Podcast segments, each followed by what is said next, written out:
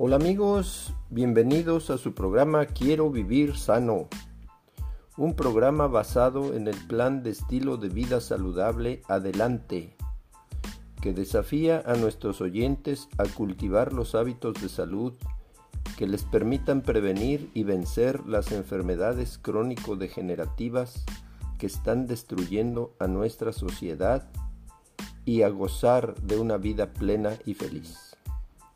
Disfruten esta fascinante aventura y si gustan, escúchenla y compártanla por Apple Podcast y por Spotify.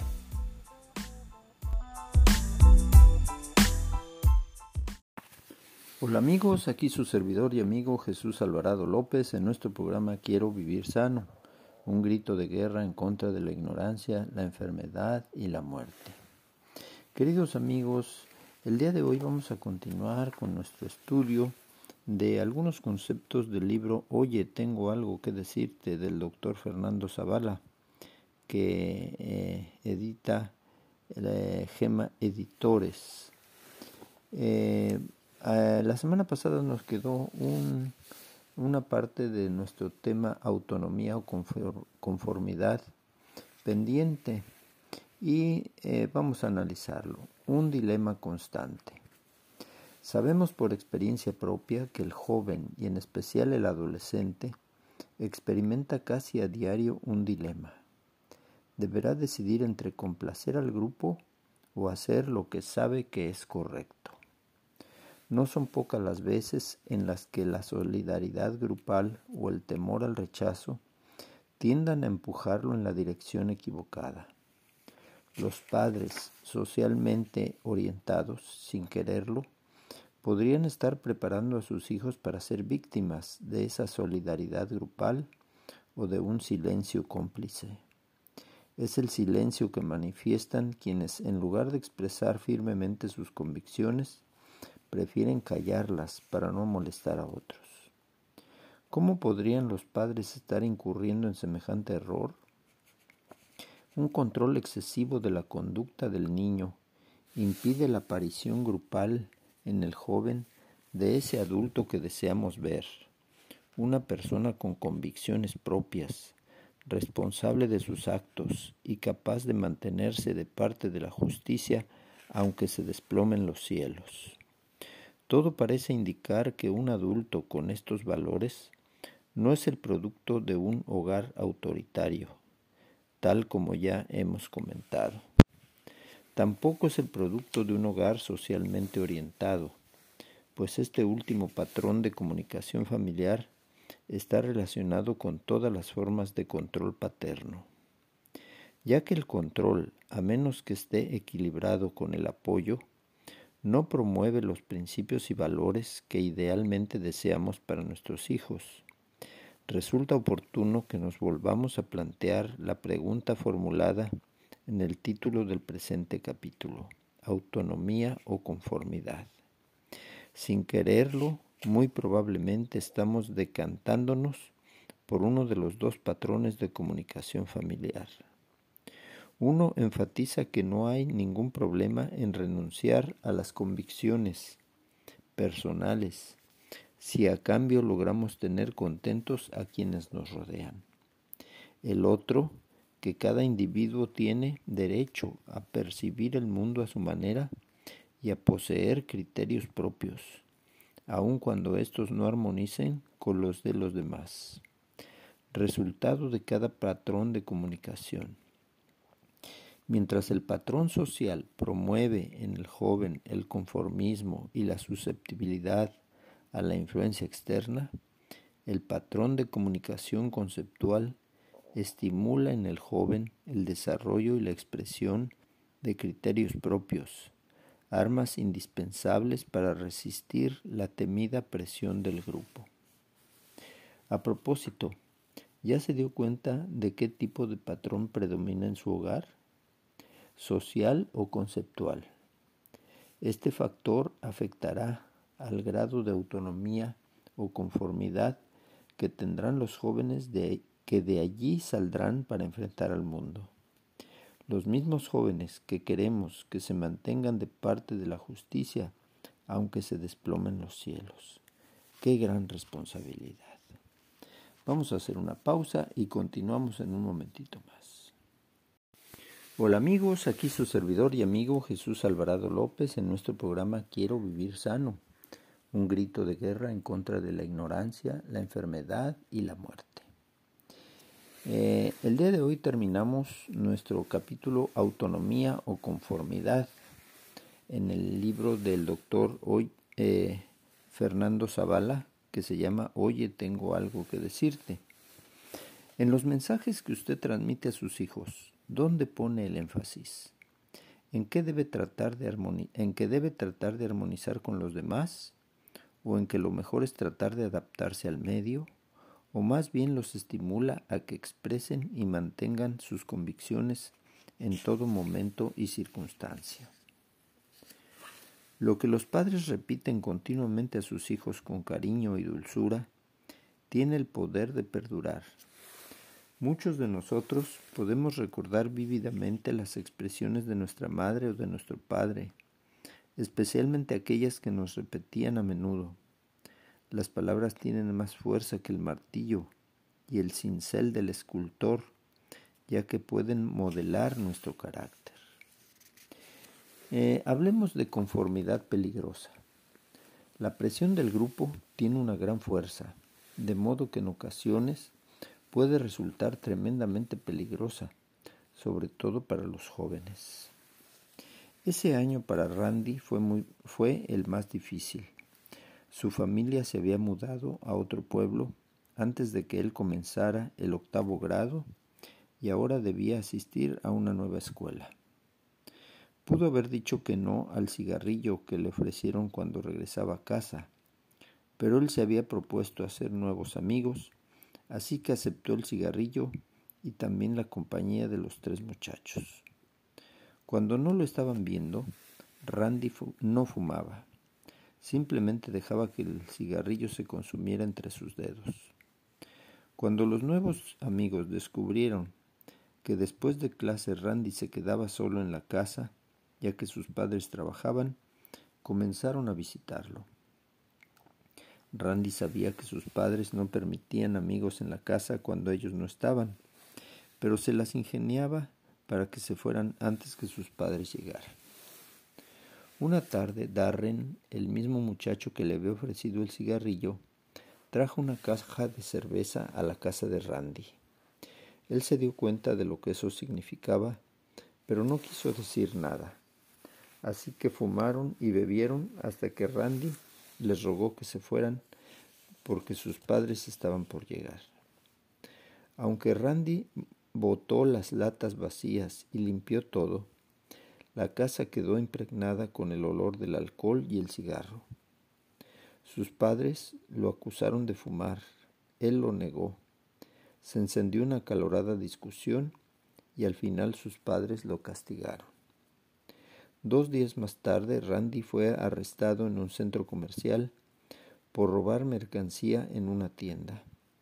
Sus amigos, a quienes lo habían presionado para que se robara un par de botas de lujo, desaparecieron cuando el personal de seguridad arrastró a, Randy.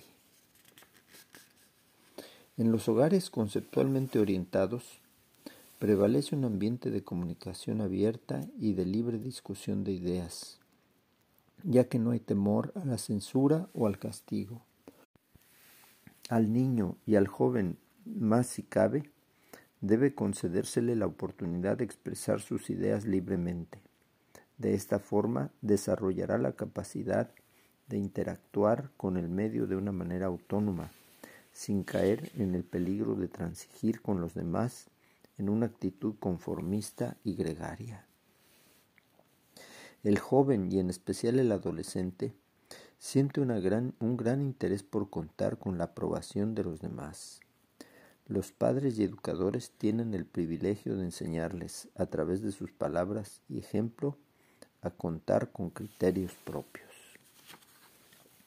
A diario debemos tomar decisiones Muchas veces debemos decidir entre dos o más alternativas. En el caso de los patrones de comunicación familiar, se nos presenta la opción de decidir entre una actitud de autonomía y otra de conformidad. A los hijos hay que formarlos para que a partir del hogar lo hagan como mujeres y hombres con criterios propios y además dueños de principios nobles y elevados. Para conseguirlo hay que enseñar a los niños desde su más tierna infancia que no hay nada malo en tener opiniones propias, sino todo lo contrario. Un control excesivo de la conducta del niño impide la aparición gradual en el joven de ese adulto que deseamos ver, una persona con convicciones propias, responsable de sus actos. Vamos a hacer una pausa y continuamos en un momentito más. Hola amigos, aquí su servidor y amigo Jesús Alvarado López en nuestro programa Quiero vivir sano, un grito de guerra en contra de la ignorancia, la enfermedad y la muerte. El día de hoy continuamos con nuestro análisis del libro Oye, tengo algo que decirte, cómo establecer puentes de diálogo con los hijos del doctor Fernando Zavala, que edita la editorial Gema Editores. Em, entramos en un nuevo capítulo, la disciplina, por qué y para qué. Las normas de disciplina que establecemos en nuestro hogar, si se cumplen, producirán obediencia o sumisión. ¿Cuál de esas dos cosas deseamos por parte de nuestros hijos? Elena se sintió indignada. ¿Cómo podía una madre ser tan irrazonable en el trato hacia su hijo? El niño estaba disfrutando de un juguete que le proporcionaba gran satisfacción. Repentinamente, sin previo aviso ni explicación alguna, la madre se lo arrebató. Por supuesto el niño protestó. Acto seguido la madre reaccionó y en cuestión de segundos estalló el conflicto. ¿Quién llevaría la, la peor parte? Obviamente el niño, pues un vivo castigo puso fin a la escena, por lo menos aparentemente. Aunque Elena no describe el castigo aplicado al niño, ella como testigo del hecho expresa los efectos de este infeliz enfrentamiento. Esta batalla dejó en la mente tierna una impresión que no se iba a borrar fácilmente. Esa madre actuó imprudentemente no razonó de causa a efecto. Su acción dura, poco juiciosa, despertó las peores pasiones en el corazón de su hijo. Y en toda ocasión similar, esas mismas pasiones se iban a despertar y a fortalecer. ¿En qué consistió la imprudencia de la madre? Su acción poco juiciosa, en que no razonó de causa a efecto. ¿Cuál puede ser el resultado de arrebatar a un niño un juguete del que disfruta plácidamente? ¿Qué significa esto? Por lo menos dos cosas. La madre debiera haber previsto las consecuencias de su acción y la madre no dio ninguna explicación para justificar ante el niño su arbitraria conducta. Veamos la importancia de las razones. Este incidente, en apariencia insignificante, sirve para introducirnos en la dinámica de nuestro siguiente tema, la importancia de proveer razones para las normas de conducta que establecemos para nuestros hijos. ¿Con qué fin en mente?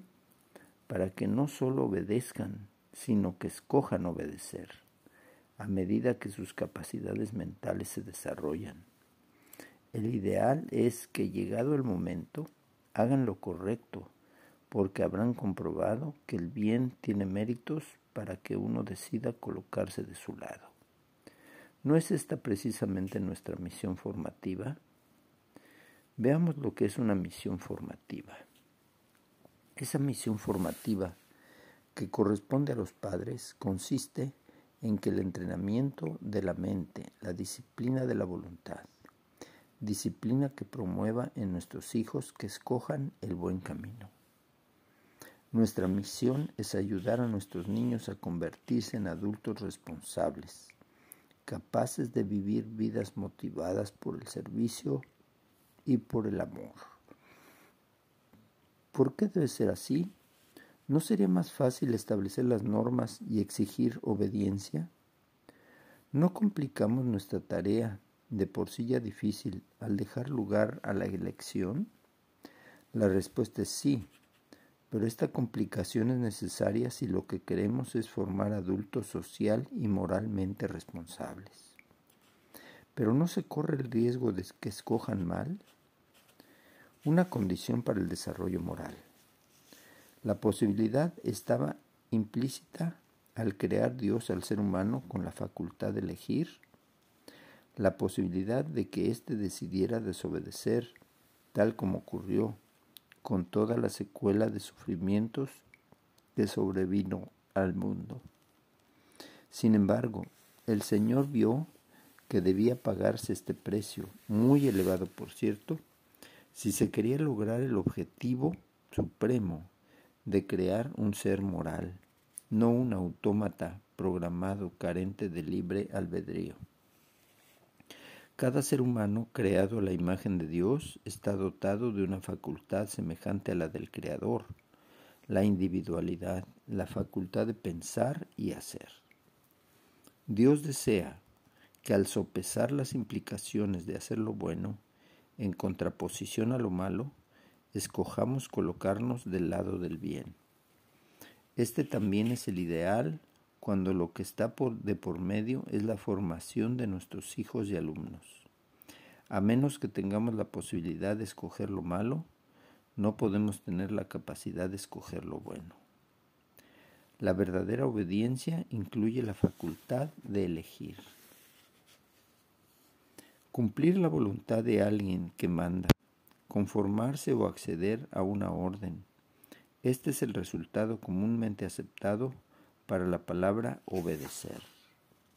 Sin embargo, en el plano humano, la obediencia, si en el plano humano la obediencia consiste solamente en cumplir la voluntad del que manda, entonces no difiere sustancialmente de la que una bestia rinde a su amo. ¿Es esto lo que acaso esperamos de nuestros hijos?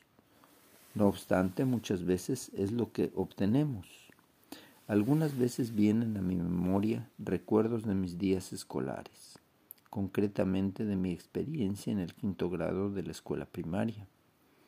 Mi maestra literalmente inspiraba pánico en todos los alumnos. En sus clases reinaba un silencio total que casi podía oírse la respiración de los escolares. Y por supuesto la obediencia era la nota tónica. Pero realmente podía llamarse obediencia a aquella disciplina impuesta por el terror. En mi opinión no, porque la respuesta al reinado del terror carecía del elemento fundamental de toda verdadera obediencia, la facultad de elección. Esta facultad implica la decisión razonada de hacer lo correcto cuando también existe la posibilidad de escoger lo incorrecto. En el caso de un perro, la obediencia se enseña y se puede mantener premiando el comportamiento obediente, sentarse, echarse, ladrar. En el caso de un caballo será suficiente un toque de la brida. Sin embargo, con un niño la obediencia es más compleja. Incluye la facultad de elección, la participación voluntaria y la elección racional. Significa algo más que el cumplimiento de una orden, es vivir correctamente. Vamos a hacer una pausa y continuamos en un momentito más. Hola amigos, aquí su servidor y amigo Jesús Alvarado López en nuestro programa Quiero vivir sano, un grito de guerra en contra de la ignorancia, la enfermedad y la muerte. El día de hoy continuamos estudiando el tema del libro Oye, tengo algo que decirte, cómo establecer puentes de diálogo con los hijos del doctor Fernando Zavala de Gema Editores. Eh, hablemos de obediencia no forzada. La verdadera obediencia es un acto de la voluntad, así que no puede ser forzada. Si el elemento coercitivo está de por medio, no estamos hablando de obediencia, sino de sumisión a la voluntad de otro. Y cuando de sumisión se trata, sabemos que en el caso de los niños y especialmente de los jóvenes, funciona solo por un tiempo, pues llegará el día cuando no estaremos allí para dominar. Cuando ese día llegue, la pregunta obligada será, ¿sabrán esos jóvenes hacer uso de su recién adquirida libertad? Muy probablemente no. Mientras están sujetos a la autoridad, los niños pueden parecer soldados bien disciplinados, pero cuando cesa el dominio se halla que el carácter carece de fuerza y firmeza. No habiendo aprendido jamás a gobernarse, el joven no reconoce otra sujeción fuera de la impuesta por sus padres o sus maestros.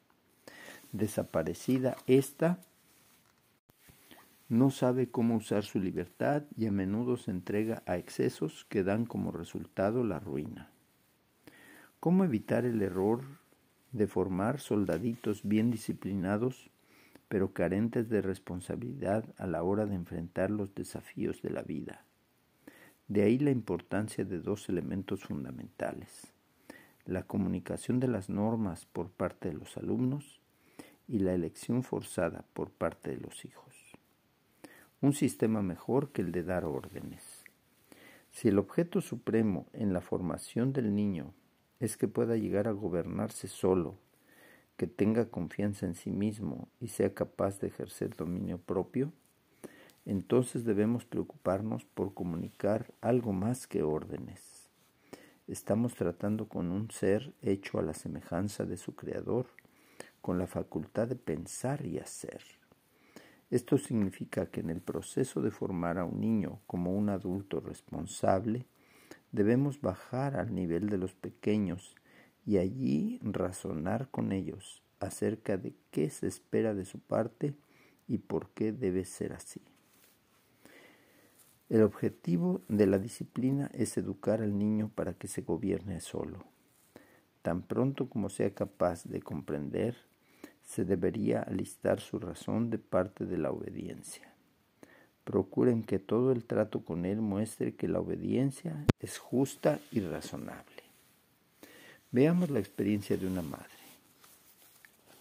¿Cómo pueden los padres usar la poderosa herramienta de la comunicación al disciplinar a sus hijos? Los padres y las madres pueden aplicar recursos que apelen a la capacidad de razonamiento de los más jóvenes. Número uno, la perspectiva ajena. Uno de estos recursos puede ser la sutil invitación a colocarse en el lugar del otro. Los psicólogos saben bien cuán útil resulta para el desarrollo del razonamiento de un niño tratar de que vea el mundo a través de los ojos de un tercero. Una madre escribió lo siguiente a sus hijos. Les contaré lo que vi en la calle cuando venía para acá. Un muchachito estaba maltratando a un perro, pero un muchachito era un muchachito pequeño, pero pensé, ese niño se está enseñando a sí mismo a ser cruel. Pensé en cómo me dolería el corazón si alguno de ustedes hiciera lo que hacía ese niño. Número 2. Los mensajes en primera persona son recursos que pueden también ser utilizados con un propósito similar. Veamos un ejemplo bien sencillo. Mi querido hijo, escribía una madre y educadora, estoy un poco perpleja con respecto a ti. Yo sé que no estás contento. Cuando hablo contigo pareces estar lejos de mí, como si mis palabras cayeran en el vacío. Esto me hace sentir mal. No puedo llegar a ti a menos que esa barrera sea derribada. Número 3. Los recursos persuasivos. Cuando los niños cometen una falta, se trata de persuadirlos o los incentivamos a hacer lo correcto. Una niñita comenta la misma autora. Había tomado el hábito de arrojarse al piso si no se le permitía hacer lo que quería.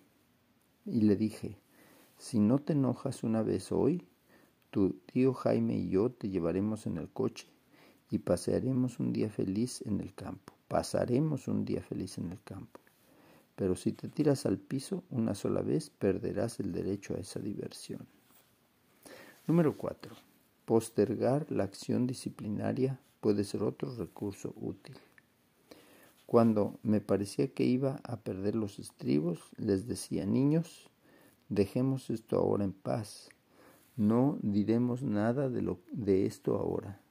Lo trataremos otra vez antes de acostarnos. Teniendo todo ese tiempo para reflexionar, al anochecer se habían aplacado y yo podía tratarlos mejor. Estos son los algunos ejemplos de cómo podemos usar de una manera sencilla los recursos básicos de la comunicación en nuestros esfuerzos por obtener la parte de nuestros hijos una obediencia razonada. Consecuencias de ordenar sin razonar. ¿Cuáles son las consecuencias cuando las órdenes que damos a nuestros hijos van solo acompañadas por un así es porque yo lo digo? o no tengo por qué darte explicaciones. El resultado puede ser en extremo negativo en varias razones. Difícilmente alguien va a internalizar una norma que no le guste o para la cual no exista un porqué. Se corre el peligro de que el niño vea al adulto como irresponsable e irrazonable. Esta percepción se puede erigir como barrera para la futura comunicación constructiva de padre, madre, hijo o hija. Si no hay la oportunidad de razonar ni escoger, entonces no se desarrollará un pensamiento independiente ni la capacidad para tomar decisiones propias. ¿Cuál es el resultado seguro de estos casos? Cuando se apartan de sus padres para actuar por su cuenta, el juicio ajeno los conduce en dirección equivocada. Queridos amigos, antes de terminar, pedimos a Dios que los bendiga y los ayude. Por ahora vamos a hacer una pausa y continuamos en un momentito más.